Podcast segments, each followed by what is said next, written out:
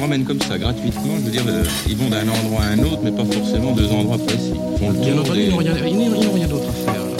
Je bois du jus de raisin, je bois du jus de pomme, je fais la pause café, je mange du fromage en portions. Enfin, je fais tout ce que la télévision me conseille de faire. Et je m'emmerde.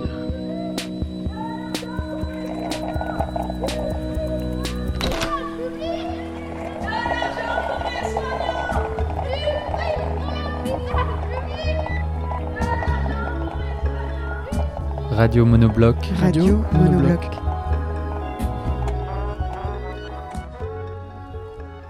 On lit en ce moment que l'épidémie est une occasion à saisir pour changer notre mode de vie. Sans doute faut-il entendre l'expression au sens très large.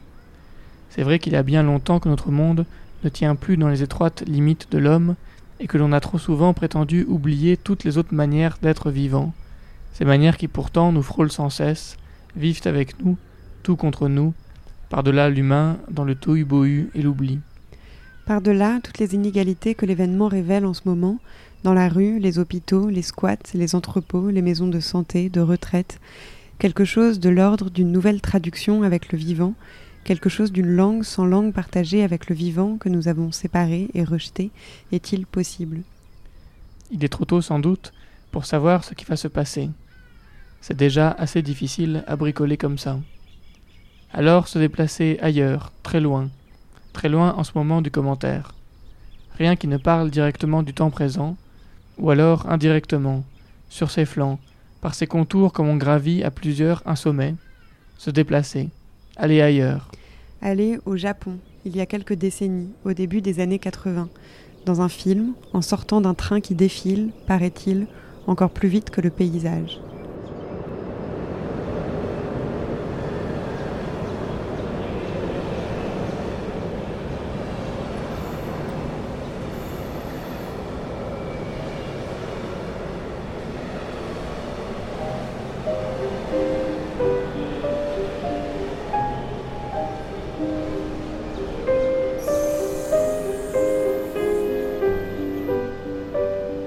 Jeu de montage, le montage d'une musique qui devait clore un autre film et qui n'a finalement pas été utilisé ni même retrouvé, le générique de fin écrit par Michel Legrand qui devait clore le joli mai, et puis un autre film, la fin d'un autre film qui s'appelle quant à lui Sans soleil.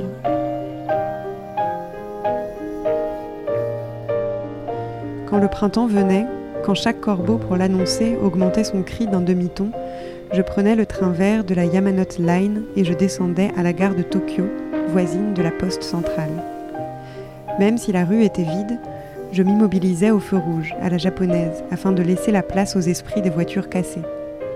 Même si je n'attendais aucune lettre, je m'arrêtais devant la poste restante, car il faut honorer les esprits des lettres déchirées, et devant le guichet de la poste aérienne pour saluer les esprits des lettres non envoyées. Je mesurais l'insupportable vanité de l'Occident qui n'a cessé de privilégier l'être sur le non-être, le dit sur le non-dit. Je marchais le long des petites échoppes des marchands de vêtements. J'entendais au loin la voix de Monsieur Akao, répercutée par les haut-parleurs qui avaient monté d'un demi-ton. Enfin, je descendais dans la cave où mon copain le maniaque s'active devant ses graffitis électroniques. Au fond, son langage me touche parce qu'il s'adresse à cette part de nous qui s'obstine à dessiner des profils sur les murs des prisons. Une craie à suivre les contours de ce qui n'est pas, ou plus, ou pas encore. Une écriture dont chacun se servira pour composer sa propre liste des choses qui font battre le cœur, pour l'offrir, ou pour l'effacer.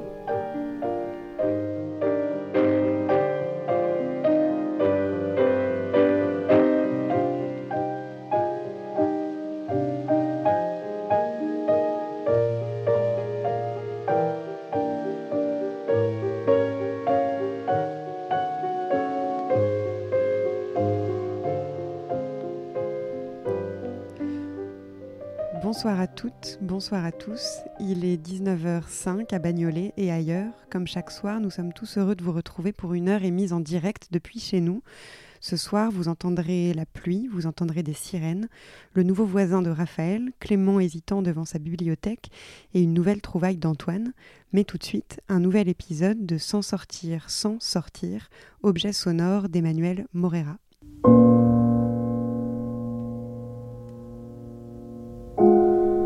Afin de prévenir la propagation du virus, est interdit jusqu'au 31 mars 2020 le déplacement. déplacement. De toute personne hors de son domicile à l'exception des déplacements. Pour les motifs, les suivants, dans le respect, dans le respect des mesures générales de prévention de la propagation, du virus et en évitant tout regroupement de personnes, trajet entre le domicile et le lieu d'exercice de l'activité professionnelle et déplacement. Professionnel insusceptible d'être différé déplacement pour effectuer des achats de fournitures nécessaires à l'activité professionnelle et des achats de première nécessité dans des établissements dont les activités demeurent autorisées par arrêté du ministre chargé de la santé déplacement. Pour motif de santé déplacement. Pour motif de santé déplacement. Pour motif familial impérieux pour l'assistance impérieux pour l'assistance pour la garde d'enfants pour la garde d'enfants déplacés. Bref, à proximité du domicile lié à l'activité physique individuelle des personnes à l'exclusion de toute pratique sportive collective et aux besoins des animaux de compagnie. Les personnes souhaitant bénéficier de l'une de ces exceptions doivent se munir lors de leur déplacement. Hors de leur domicile d'un document leur permettant de justifier que le déplacement. Considéré entre dans le champ de l'une de ces exceptions, le représentant de l'État dans le département est habilité à adopter des mesures plus restrictives en matière de déplacement.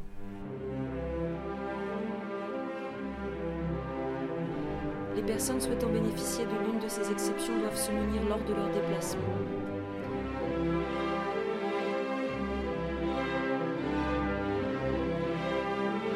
Ce soir, je lis 100% des lits occupés à l'année, pas de lits vides, pas le temps de manger, les familles ne peuvent pas avoir les patients, réanimation ou pas? Ah anti-javel, les collègues se mettent à acheter de la javel pour désinfecter leurs poignées de porte au bout d'une semaine de quarantaine. Cet après-midi, j'écoute, d'autres crises, d'autres maladies, plus de morts, mais rien géré, tout oublié pour gérer la situation actuelle. Ce soir, nouvelle de Madrid. Il s'est fait arrêter deux fois par la police pas le droit de courir, marcher uniquement avec un sac de course à la main ou un chien. Aujourd'hui, le chat de l'immeuble en face a miaulé presque toute la journée. Maintenant, on l'entend tous les jours. Le chien du voisin est perdu, curieux. Je me demande si c'est curieux que le chien du voisin ait disparu. Demain, j'apprends que le périmètre est restreint à un kilomètre, pas plus d'une heure. Je me demande ce que c'est un kilomètre. J'ai vu dans l'Oise euh, ils ont arrivé, ils ont dû toucher 6 euh, masques FFP2 euh, même pas dans une boîte, dans un sachet distribué par la pharmacie, 6 masques FFP2 dans l'Oise, euh, qui est un des clusters les, les, les, plus importants après Mulhouse. Euh, franchement, on, a, moi actuellement, si vous voulez, on est dans un pays où on n'est même pas foutu de faire des tests à tout le monde, à tous ceux qui sont, tous ceux qui sont fébriles. L'Allemagne fait 160 000 tests par jour, mais je me dis, mais, mais que fait cette administration pétorique Que font toutes ces agences les six étages qui sont euh, au ministère de la Santé. Mais qu'est-ce que, font ces gens-là euh, J'entendais M. de Normandie hier soir dire que l'État était présent, mais l'État est totalement absent. Je me demande ce que c'est un kilomètre. La semaine dernière, Chloé a eu l'autorisation de faire du covoiturage. Elle est psychologue. Elle est psychologue pour le service de réanimation de l'hôpital. Réanimation du Covid-19. Elle y va tous les jours. Tous les jours, les familles, ne voit pas les patients. Tous les soirs, elle rentre. Je me demande ce que pense Chloé. Euh, L'État n'a absolument rien prévu. Euh, c'est un, un pur scandale. Euh, les, les, les, médecins libéraux, les, les, infirmières, les infirmières libérales sont, sont complètement démunies, les aides-soignantes. Dans l'appartement au sous-sol, près des garages, où les gens balancent leurs vieux matelas, Esther est dans la cuisine. Euh, Elle fait des sandwichs. Les lattes de ses stores sont toutes branlantes et tordues. On peut la voir depuis la rue avant qu'elle s'en aille, pour soulager ses pieds euh, fatigués et ses bottes.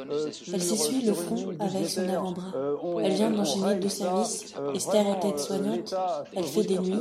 Derrière elle, sur le mur de la cuisine, il y a une image en noir et blanc d'hirondelle en vol. Elle a mal aux yeux et dans les muscles. Elle décapsule une bière et la boit au goulot. Elle la presse sur ses lèvres assoiffées et renverse la tête jusqu'à ce qu'elle soit vide. Il est 4h18. Encore une fois, sa tête est pleine de tout ce qu'elle a fait aujourd'hui. Elle sait qu'elle ne fermera pas l'œil avant que le soleil soit levé. Ce soir, Esther s'inquiète de l'état du monde. Elle s'inquiète Elle n'a aucune idée de comment s'enlever ça de la tête. The slats on her blinds are all wonky and skewed. You can see the top of her head from the street before she moves out of view to kick her boots off tired feet. She wipes her forehead with her wrist. She's just back from a double shift. Esther's a carer, doing nights. Behind her, on the kitchen wall, is a black and white image of swallows in flight. Her eyes are sore, her muscles ache. She cracks a beer and swigs it. She holds it to her thirsty lips and necks it till it's finished. It's 4:18 a.m. again. Her brain is full from all she's done that day. She knows that she won't sleep a wink before the sun is on its way. Esther is worried about the world tonight. She's worried all the time. She don't know how she's supposed to put it from her mind. Bonjour madame. En sachant votre profession, est-il possible pour notre sécurité de ne pas toucher les portes des parties communes Ou peut-être dans les prochains jours de loger ailleurs et peut-être aussi de sortir votre chien plus loin. Voilà. Il est 19h11 sur Monobloc, une rubrique désormais quotidienne. Antoine Beauchamp. Antoine Beauchamp est enfermé à la campagne avec son père et il nous fait depuis le début du confinement sa euh, non-bibliothèque idéale. Ou alors je me trompe de, je me trompe de nom. Je crois que c'est ça. Mm. On l'appelle tout de suite. On l'appelle.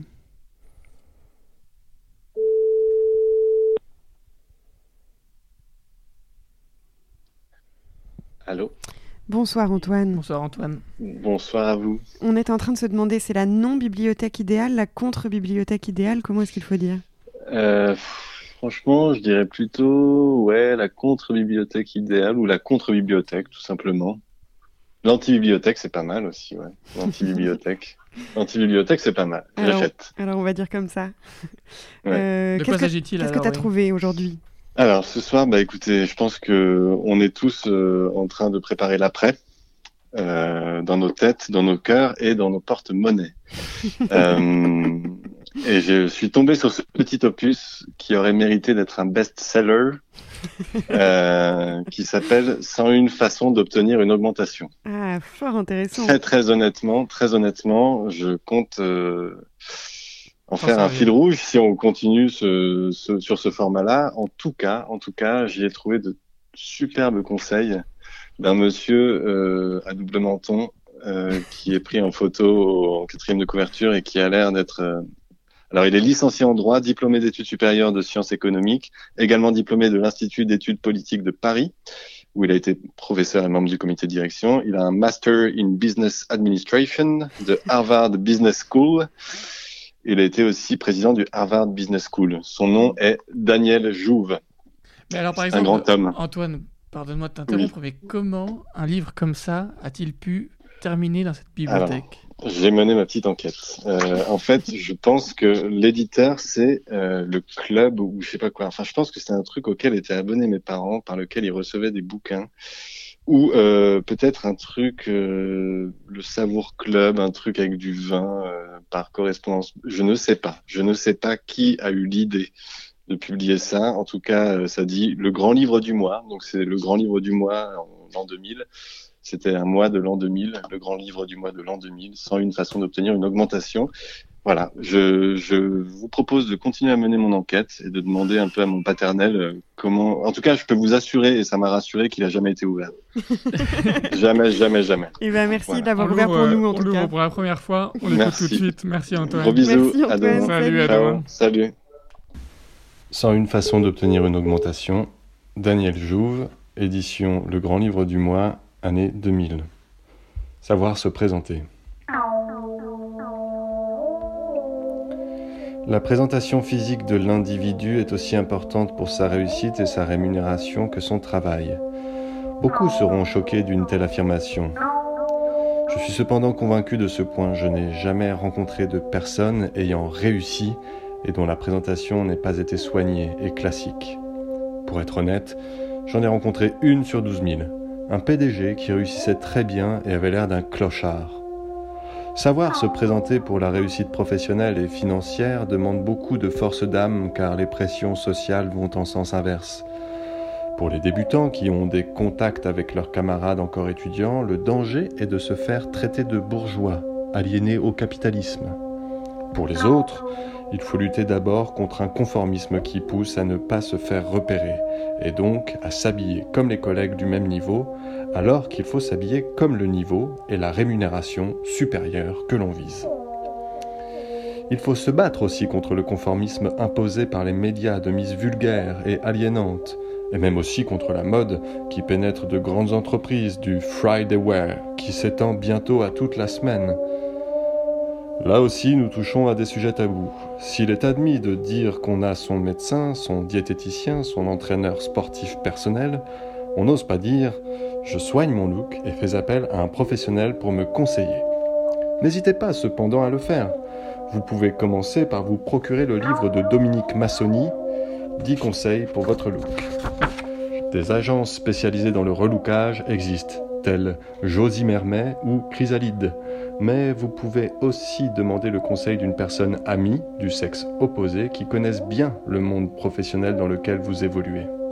Il est trop triste et même immoral de voir des collaborateurs de valeur rester sur le quai quand s'ébranle le train du succès et des hautes rémunérations parce qu'ils ne présentent pas l'aspect extérieur qui convient.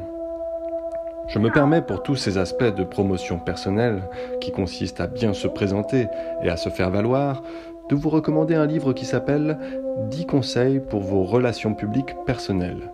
Bien que ce soit moi qui l'ai écrit, je prends la liberté de vous le conseiller car j'ai cherché en vain un autre ouvrage sur le même sujet. C'est dire combien le sujet est tabou.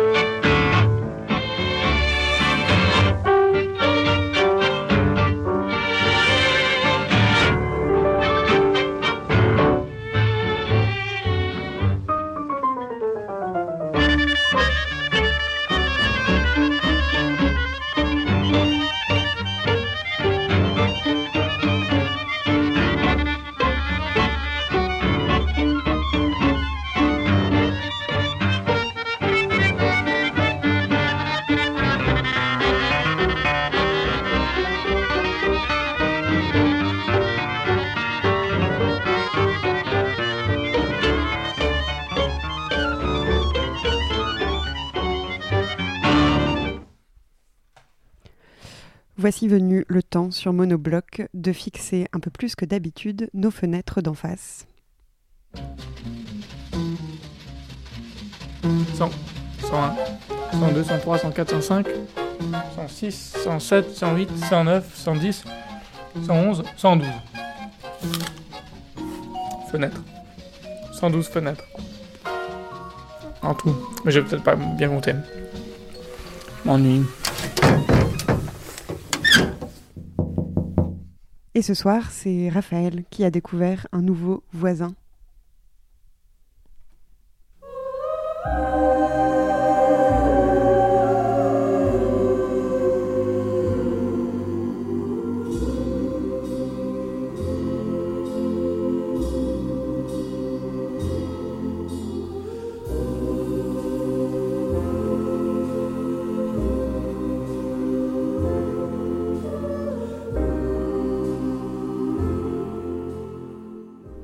Je passe beaucoup de temps à ma fenêtre ces jours-ci, forcément, et chaque fois, je le retrouve. Il est là, en contrebas, en face, ou plutôt légèrement à droite de mon immeuble. Ah oui, il est toujours là, encore là. Mercredi, jeudi, vendredi, samedi, dimanche. Il est toujours là. Toujours là. On est quel jour? Lundi.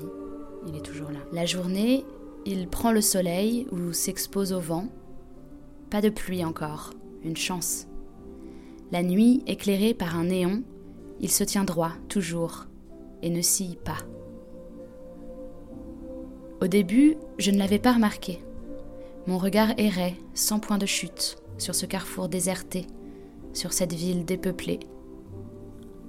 Mais il y a quelques jours, je suis tombée droit sur sa présence singulière, son image colorée. Et depuis, je ne vois que lui. Il a pris toute la place, il arbore une attitude plutôt décontractée, qui me rassure, m'apaise. Il a les mains dans les poches, mais la tête haute. C'est un homme pour qui la carrière professionnelle semble constituer un enjeu majeur. Il a le regard assuré et un sourire franc. Il peut se le permettre, ses dents sont blanches et alignées. Les cheveux sont bruns, coupés courts, sans fantaisie.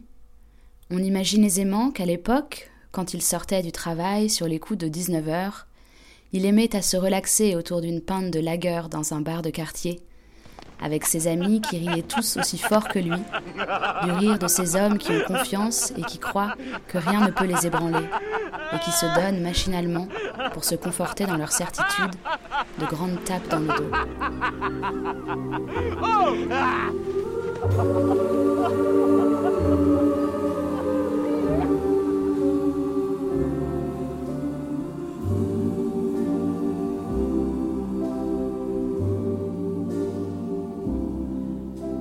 Aujourd'hui, il ne sort plus, mais il a su donner un cadre à son quotidien. Et ça commence par l'allure. Je le vois toujours vêtu avec soin. Son style est sobre. Il n'est pas élégant, mais il est propre sur lui. Il porte une veste, de flanelle, je dirais, couleur anthracite. En dessous, une chemise bleu pâle est recouverte d'un gilet de coton kaki, col en V. Ce gilet vient rappeler avec discrétion que cet homme est vraisemblablement issu d'un milieu modeste. Cette double superposition malheureuse de couleurs et de géométrie témoigne d'un léger mauvais goût de ceux qui ont manqué d'éducation et qui n'ont pas hérité de leur père l'art d'agencer les costumes trois pièces. De là où il s'offre à moi, je n'ai pas le loisir de distinguer son pantalon ni ses chaussures. Peut-être porte-t-il une ceinture, des mocassins?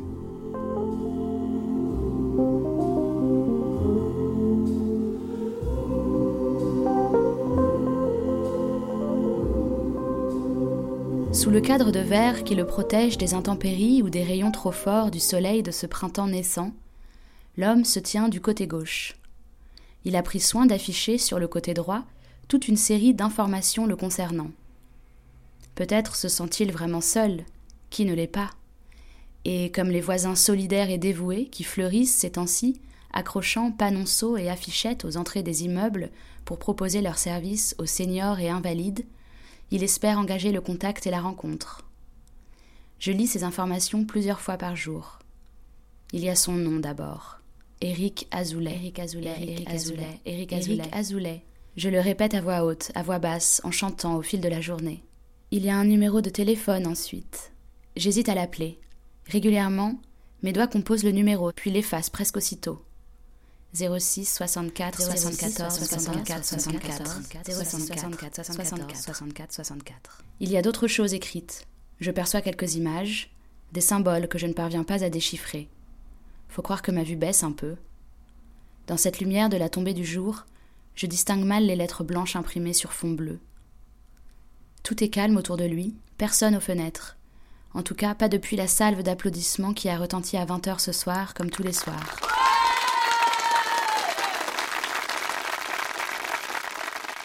Éric Azoulay trône seul sur le carrefour Pelleport, sourire aux lèvres.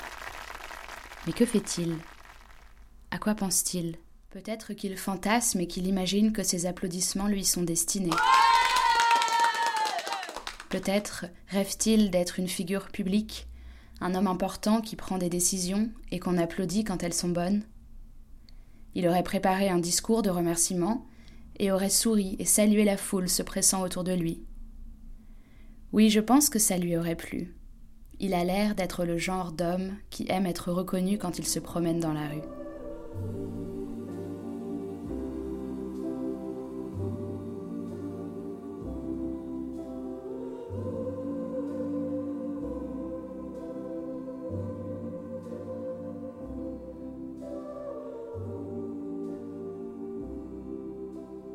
Lui ne sait rien de moi.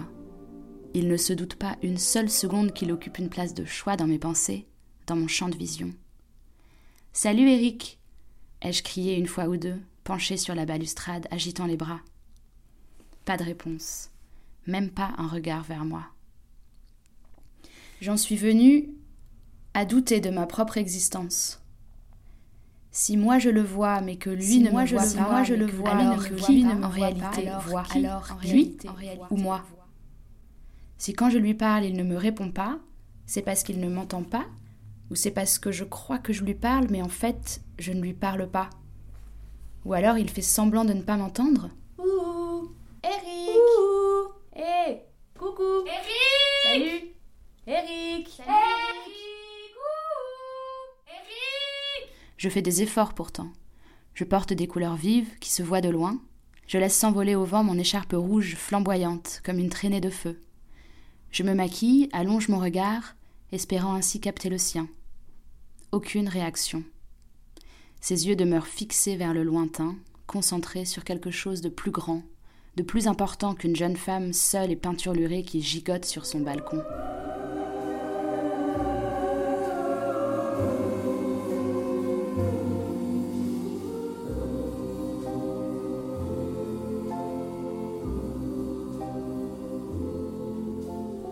J'ai tenté une nouvelle stratégie. Pendant deux jours entiers, je l'ai ignoré volontairement. Pas un regard vers lui, pas un signe de la main, pas une parole lancée au vent. Je suis restée cloîtrée, les rideaux tirés. De temps en temps, j'observais discrètement du coin de la fenêtre sa réaction. À mon grand désarroi, aucun changement visible ne s'observait chez le placide Éric Azoulay. Cet homme est d'une constance de fer. Et puis hier, c'en était trop. J'ai voulu aller au bout de cette histoire. Le confinement va être allongé, c'est quasi certain. Je ne peux pas continuer à vivre comme ça, suspendue au mouvement d'un homme qui n'en produit absolument aucun, dépendante des émotions de celui qui est la constance même, l'oreille tendue pour capter le moindre souffle qui s'échapperait de cette bouche muette. Ça suffit, j'ai décidé d'appeler Eric Azoulay. bon, je, m'apprête à appeler Eric Azoulay. Euh, pour tout dire, je suis un peu, nerveuse. Euh, je sais pas trop comment, il va réagir et, qu'est-ce que, va donner euh, cette conversation, en fait. J'ai peur d'apparaître un peu pour une, bah, pour une folle, quoi. Bon, c'est parti. 74, 64, 64.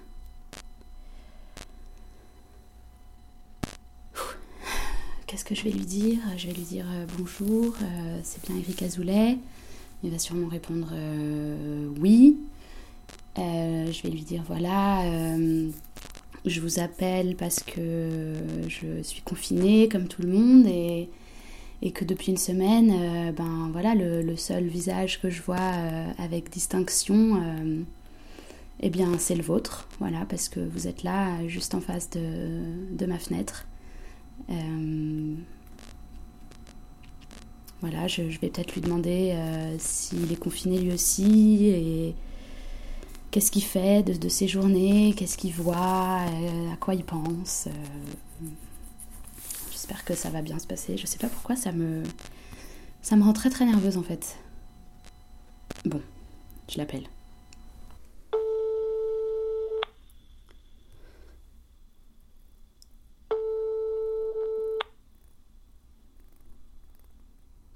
Oui, bonjour. Euh, oui, bonjour, c'est monsieur Eric Azoulay. Oui, bonjour madame. Oui, bonjour monsieur. Euh, j'espère que je vous dérange pas. Euh, si je vous écoute, c'est pourquoi En fait, c'est un peu bizarre, mais je, je suis confinée comme, comme tout le monde, comme vous, j'imagine. Oui. Et en fait, en face de ma fenêtre, je vous vois. Oui. Oui. Et donc, le, le, la seule personne que je vois depuis, depuis une semaine, le seul visage que je vois distinctement, bah, c'est votre visage à vous. Et du coup, j'avais envie de vous appeler, je sais pas. Ah, c'est bizarre parce que moi, vous, je suis pas à ma fenêtre là, hein. vous pouvez pas me voir. Hein. Ah non. Mais. c'est une erreur. Hein. Ah oui, vous voyez ma publicité, oui, euh, sur derrière le, le métro. Oui, exactement. D'accord. Qu'est-ce que je peux faire pour vous sinon euh, bah non, mais du coup, du coup, c'est étrange parce que je, vu que je vous vois euh, chaque jour, euh, bah, je sais pas, je, je, je, je me demandais euh, qu'est-ce que qu'est-ce que vous faisiez en fait. Ouais, non. non. moi je suis un agent immobilier, je peux vous aider si vous avez un projet immobilier, mais mais sinon, je suis désolé, je peux, je peux pas faire grand chose pour vous. On est tous confinés, donc donc on est coincés. Ok. Bah, je comprends. je suis désolé. Non, non, mais je, je vous en prie. Excusez-moi de vous avoir dérangé. Je vous en prie. Je vous en prie. Au revoir, madame. Au revoir.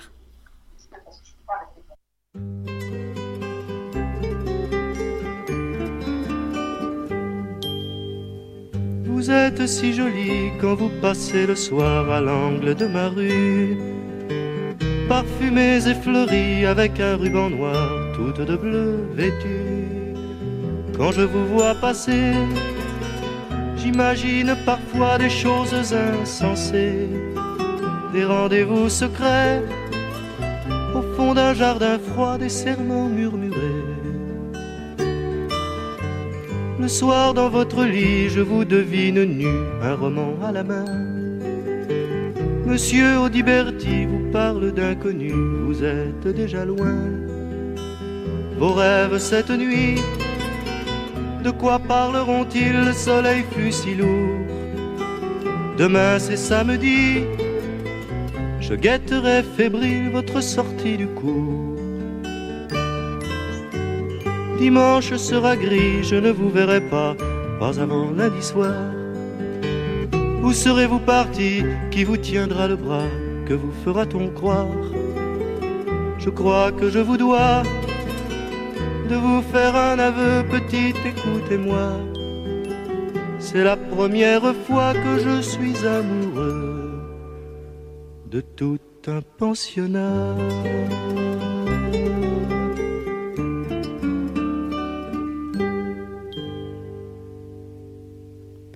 C'était Eric Azoulay, nouveau voisin d'en face de Monobloc, et nous saluons nos véritables voisins qui, depuis hier et la banderole que nous avons accrochée à la fenêtre, pour certains, nous écoutent. Chaque soir, nous vous faisons entendre une ambiance sonore qui nous a été envoyée. Ce soir, c'est Éléonore Duprat qui nous a écrit Le 22 mars, il a un peu plu.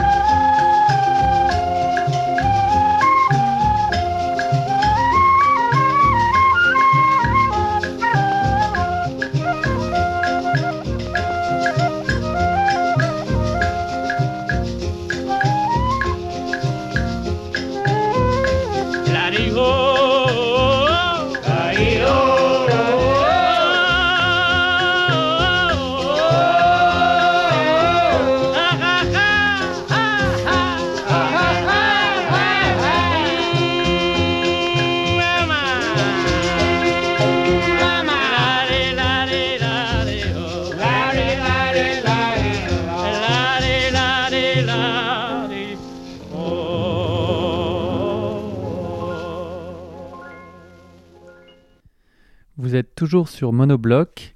Et maintenant, on va appeler Clément pour qu'il nous parle un peu d'un contenu qu'il nous a envoyé.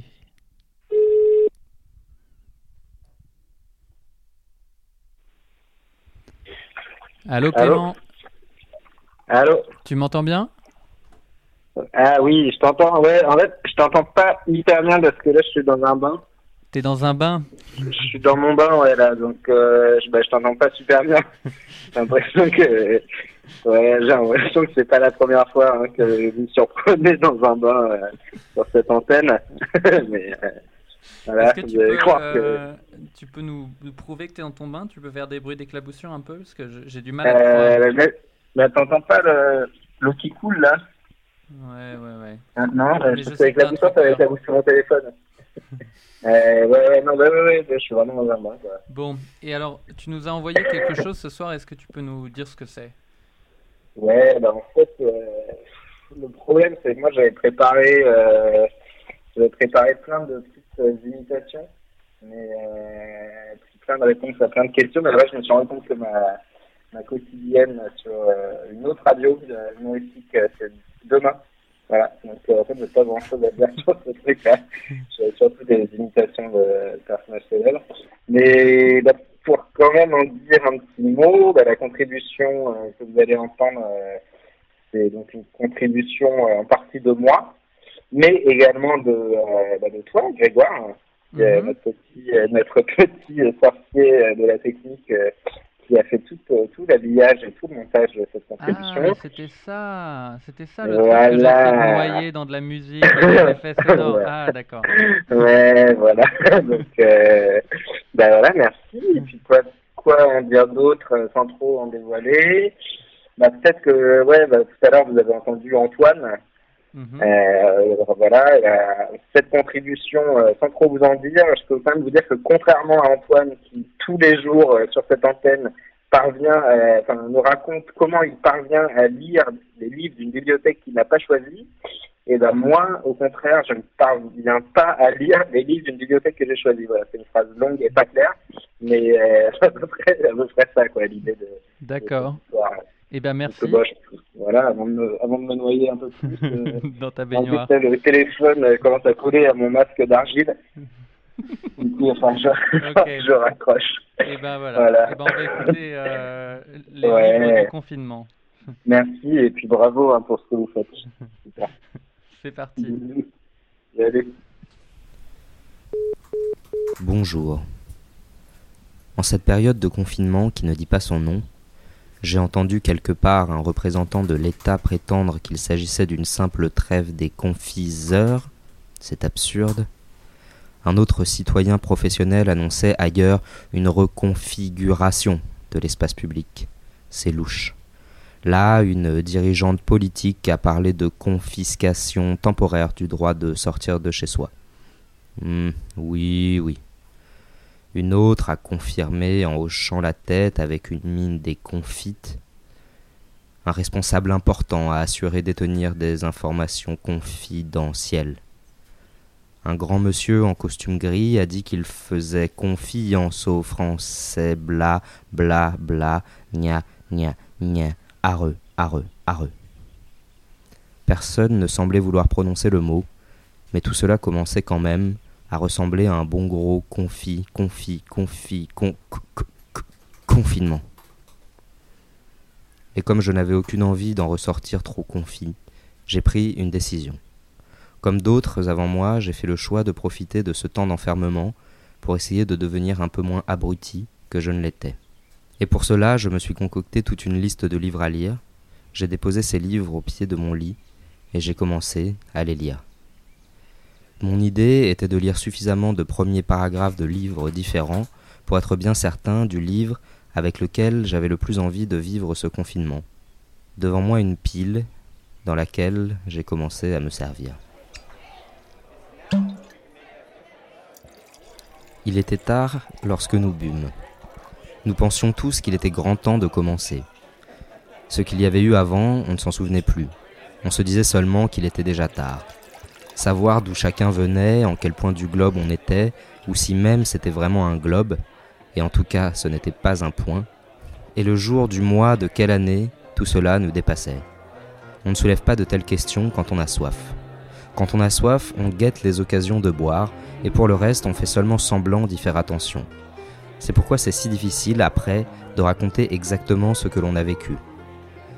Il est très tentant, lorsqu'on rapporte des événements passés, de mettre de la clarté et de l'ordre là où il n'y avait ni l'une ni l'autre. C'est très tentant et très dangereux. C'est ainsi que l'on devient prématurément philosophe.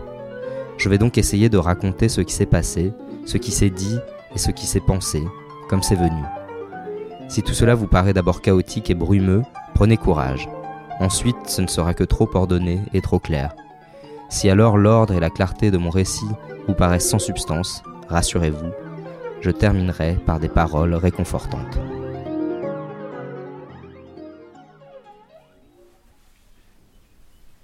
Voilà trois premiers paragraphes de très bonne tenue. Le ton était exquis, l'humour feutré. J'ai senti monter à mes narines l'odeur du pastiche, et je m'en réjouissais d'avance. Mais en lisant les derniers mots de la dernière ligne, j'ai réalisé que j'avais déjà lu ce livre, à peine six mois plus tôt. Il me fallait donc en choisir un autre. Nous finissions de dîner. En face de moi, mon ami le banquier, commerçant et accapareur notoire, fumait, l'air absent. La conversation était allée en mourant, et gisait maintenant morte entre nous. Je cherchais à la ranimer et saisis au hasard la première idée qui me traversa l'esprit. Je me tournai vers lui en souriant. Au fait, on me disait l'autre jour qu'autrefois vous aviez été anarchiste. Que j'ai été, non. Je l'ai été et je le suis toujours. Je n'ai pas changé sur ce point. Je suis anarchiste. Cet homme mentait, c'était certain. Il est impossible qu'il soit à la fois banquier et anarchiste. Cela ne se peut.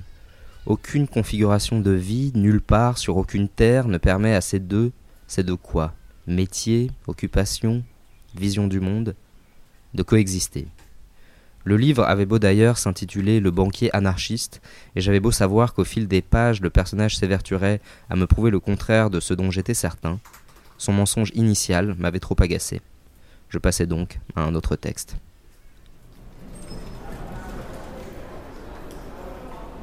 Suivez attentivement ce que je vais vous raconter. Cela commençait mal. Je déteste qu'on me parle à l'impératif.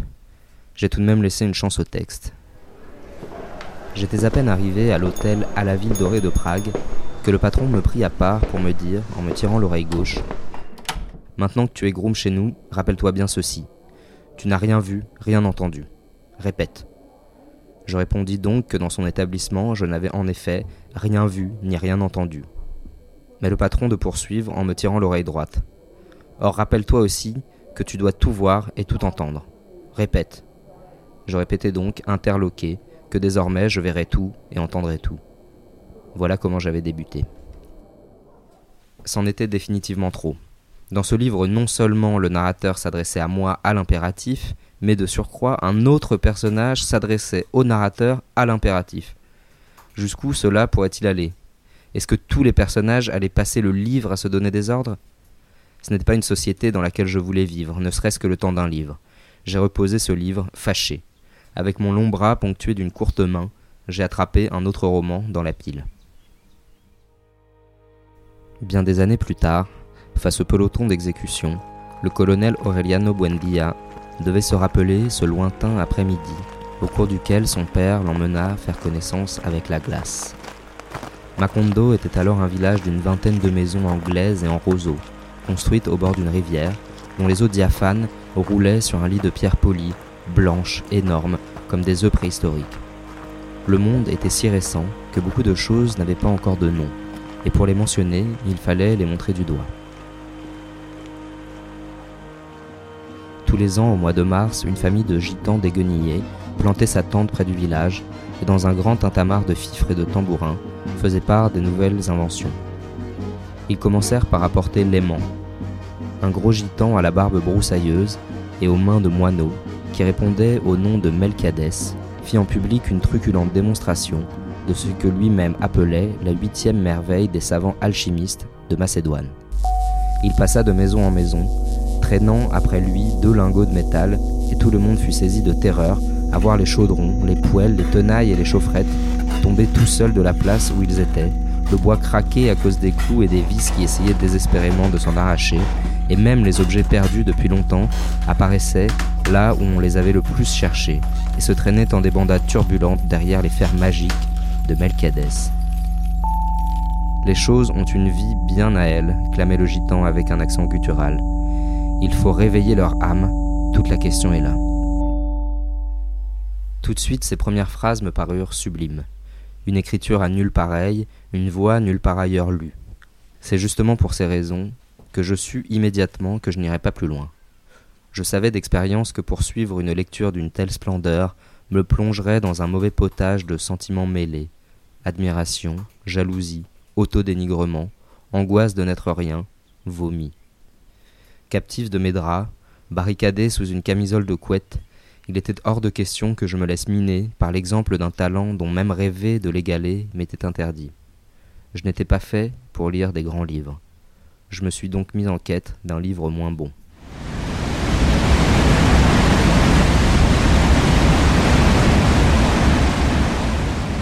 12 juin 1950. À ce moment-là, inconnu, anonyme, l'individu qui devait se jeter dans les Horseshoe Falls apparut au gardien du pont suspendu de Goat Island vers 6h15 du matin. Il serait le premier visiteur de la journée. Si j'ai compris tout de suite, pas vraiment. Mais avec le recul, oui, j'aurais dû savoir. J'aurais peut-être pu le sauver. Si tôt. On aurait vu que c'était l'aube, si des murs mouvants de brouillard, de brume, de nuages tourbillonnants d'embrun n'étaient montés continuellement des gorges du Niagara, masquant le soleil. On aurait senti le début de l'été, si, près des chutes, l'air n'avait été agité et humide, abrasif comme une fine limaille de fer dans les poumons. Moi qui refusais de me laisser aller au désespoir, il me sembla plus raisonnable de ranger très vite ce livre il était peu probable qu'une histoire débutant par un suicide à mots couverts vienne égayer mes jours. «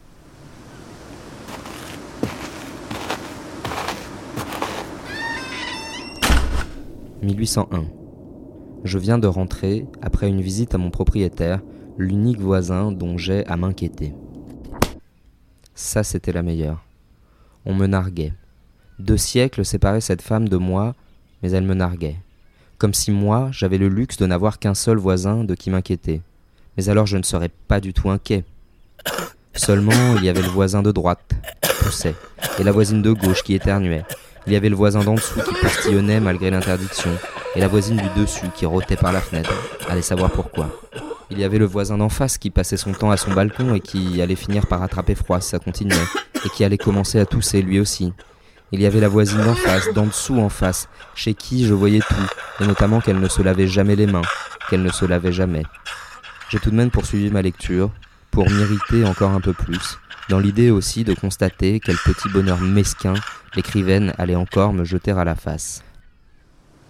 En vérité, ce pays est merveilleux.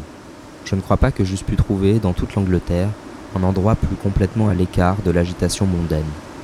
Un vrai paradis pour un misanthrope et M. Heathcliff et moi sommes si bien faits pour nous partager ce désert. C'en était assez. Les mots paradis, désert et surtout l'expression à l'écart de l'agitation m'ont fait décapsuler. J'ai craché sur le livre, j'ai craché dans le livre, puis je l'ai jeté au feu. Comment fait-on pour gagner cet archipel mystérieux? Avion, train, bateau, à toute heure, un moyen de transport est en marche qui y conduit, mais aucun d'entre eux ne porte de plaque de destination. Ah Avion, bateau. Avion, train, bateau. Avion, train, bateau. Avion, train, bateau. Se pouvait-il que les dieux m'en veuillent Qui eût cru que cet instant de lecture censé me réconforter, et que j'avais longtemps repoussé comme une récompense à venir, se transformerait en une séance de torture Avion J'étais interdit ne serait-ce que de descendre dans mon local à poubelle pour faire des roues arrière sur mon VTT. Train Je n'avais même plus depuis longtemps le droit de me rendre à mon skatepark de quartier. Bateau Mon one-wheeler ne voyait plus la lumière du jour et croupissait, depuis des semaines, dans un placard glauque. J'ai noyé ce livre dans mon évier, où les mots iraient pourrir et se mélanger aux épluchures de carottes et au lait caillé. Tu vas commencer le nouveau roman d'Italo Calvino, si par une nuit d'hiver un voyageur. Détends-toi, concentre-toi, écarte de toi toute autre pensée, laisse le monde qui t'entoure s'estomper dans le vague. La porte, il vaut mieux la fermer. De l'autre côté, la télévision est toujours allumée. Dis-le tout de suite aux autres. Non, je ne veux pas regarder la télévision. Parle plus fort s'ils ne t'entendent pas. Je lis, je ne veux pas être dérangé. Avec tout ce chahut, ils ne t'ont peut-être pas entendu. Dis-le plus fort. Crie. Je commence le nouveau roman d'Italo Calvino. Ou si tu préfères, ne dis rien. Espérons qu'ils te laisseront en paix. Je ne sais pas trop à quoi cela tenait, mais contrairement à quelques minutes plus tôt, à l'occasion d'une autre lecture, ce petit ton impérieux, cette fois, me plaisait bien. Mieux, j'avais comme envie que cet homme me donne des ordres et de les exécuter. Seulement je savais que si je ne me raisonnais pas, bientôt, il pourrait faire de moi son pantin servile. Ce ne serait pas la première fois que j'abandonnais mon libre arbitre. Pour le moment, l'homme semblait vouloir mon bien. Mais qui sait si plus tard, il ne me demanderait pas de poser ma main sur une plaque de cuisson carburant à pleine puissance. Que ferais-je alors? J'avais besoin de cette main. J'ai creusé un trou dans le sol de mon appartement et enterré le livre assez profond pour l'oublier.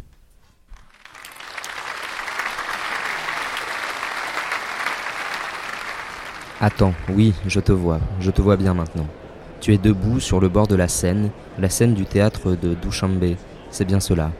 D'autres autour de toi, 9, 10, 11. Tu te tiens à droite des douze. Dans le même temps, je vois la mer couverte de plumes bleues et vertes qui fait la roue, mais c'est ailleurs, très loin. La mer ronde, entre une longue langue de sable à l'est et les falaises à l'ouest. Ailleurs, dans un pays qui a un nom d'orange dont tu n'aurais jamais idée, sauf si... Douze finalistes d'un concours de beauté, l'élection de la reine de Navrouz, c'est cela. Très bien, je ne me fais pas de soucis pour toi. Tes onze rivales ont l'air un peu godiches, fagotés dans leurs robes de la coopérative Diana. Mais toi, tu as un pantalon serré aux chevilles, noir, des talons hauts, une petite tunique à manches échancrées en V, entre les seins que je devine lourds et denses et bruns. Oh, Bayadère, je vois aussi que tes bras sont minces, tu es comme un jeune figuier aux branches souples et aux beaux fruits enflés. Oh, ombreuse, savoureuse, tes épaules rejetées en arrière, j'ai envie d'arrondir autour d'elles mes mains, de les saisir venues des coulisses. Ô surprise. Tu as, je vois, de longs cheveux noirs formant sur le front une ogive, tranchant sur ton visage comme la nuit mêlée à l'aube, encadrant les pommettes larges, les longs yeux sombres, ô velours noir de la nuit d'Asie soviétique, la bouche circonflexe. Comment t'appelles-tu? Es-tu Tamara Malkina, Gulnara Kalinova, Nargis Baklova, l'institutrice? Je ne détesterai pas. Que tu m'apprennes le tadjik, ou bien Dilorom Olimova, l'employé. Employé de quoi d'ailleurs? Victoria Popova, cela m'étonnerait. Tu n'as pas, Dieu merci, une tête à t'appeler comme ça. Serais-tu Elena Maslova, dont le nom évoque le beurre? Non, je crois que tu es plutôt Yana Bouria, la tempête. Ou bien oui, c'est cela. Tarminai Egoreva, l'étudiante de l'université Lénine, la reine de la nuit, ma chère Azad. Attends, j'ai des choses à te dire, à t'offrir, autrement plus belles que ces roses rouges que te tend maintenant un gros lard en costume de rayonne, avec une mitraille de médailles et une cravate marron. Peut-être étais-je fatigué, mais je n'ai rien compris au début de ce livre. Pour la plupart d'entre eux, j'ai compris chacun des mots, mais je n'ai rien compris à la phrase qu'ils formaient. Peut-être étais-je fatigué, mais il n'y avait pas trop de raison à cela, puisque j'avais dormi trois fois ce jour-là. Non seulement je n'avais pas bien compris la phrase que formaient les mots, mais en plus le paragraphe que formaient les phrases semblait ne jamais vouloir s'arrêter. Pas de retour à la ligne prévu entre la page 10 et la page 18, l'intégralité du premier chapitre en somme. J'ai posé ce livre et je l'ai fixé d'un œil mauvais. Puis, un œil menant à un autre, je me suis arrêté sur la pile de livres qu'il me restait encore à feuilleter. il était maintenant certain que quelque chose clochait. J'avais ouvert neuf livres et je n'avais dépassé la première page d'aucun. Si l'on regardait les choses froidement, il ne faisait plus de doute que ce serait le cas des neuf prochains et que les neuf qui viendraient après eux subiraient le même sort. Ce constat me vexa. J'aimais pourtant lire. Je répétais souvent, même quand on ne me posait pas la question, à quel point j'aimais lire. Il n'était pas rare qu'en parlant de moi, des femmes et des hommes affirment Cet homme aime lire. Pourquoi donc n'arrivais-je pas à lire plus d'une page de ces romans dont tous avaient l'air très bons? Afin de prendre du recul, je me suis retourné dans mon lit. C'est-à-dire que j'ai placé ma tête là où se trouvaient un instant plus tôt mes pieds. J'ai observé, se grimpant les uns sur les autres, les livres dont les titres désormais m'apparaissaient à l'envers. C'est alors que l'évidence me frappa. Dès le début, j'avais envisagé ce problème depuis le mauvais angle. Je me suis donc mis à lire un livre le premier sur lequel ma main tomba, en commençant par la fin. Je le lis toujours.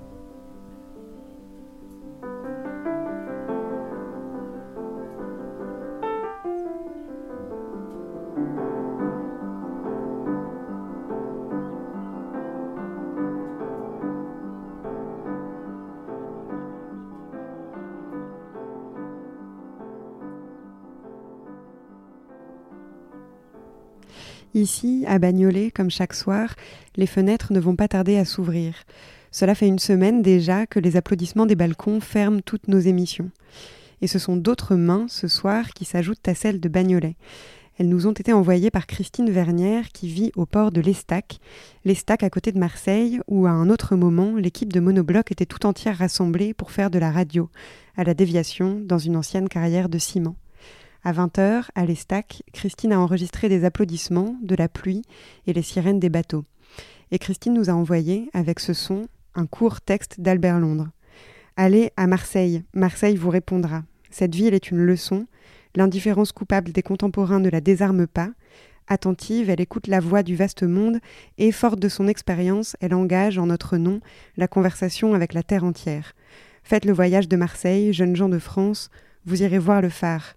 Il vous montrera un grand chemin que sans doute vous ne soupçonnez pas, et peut-être alors comprendrez-vous.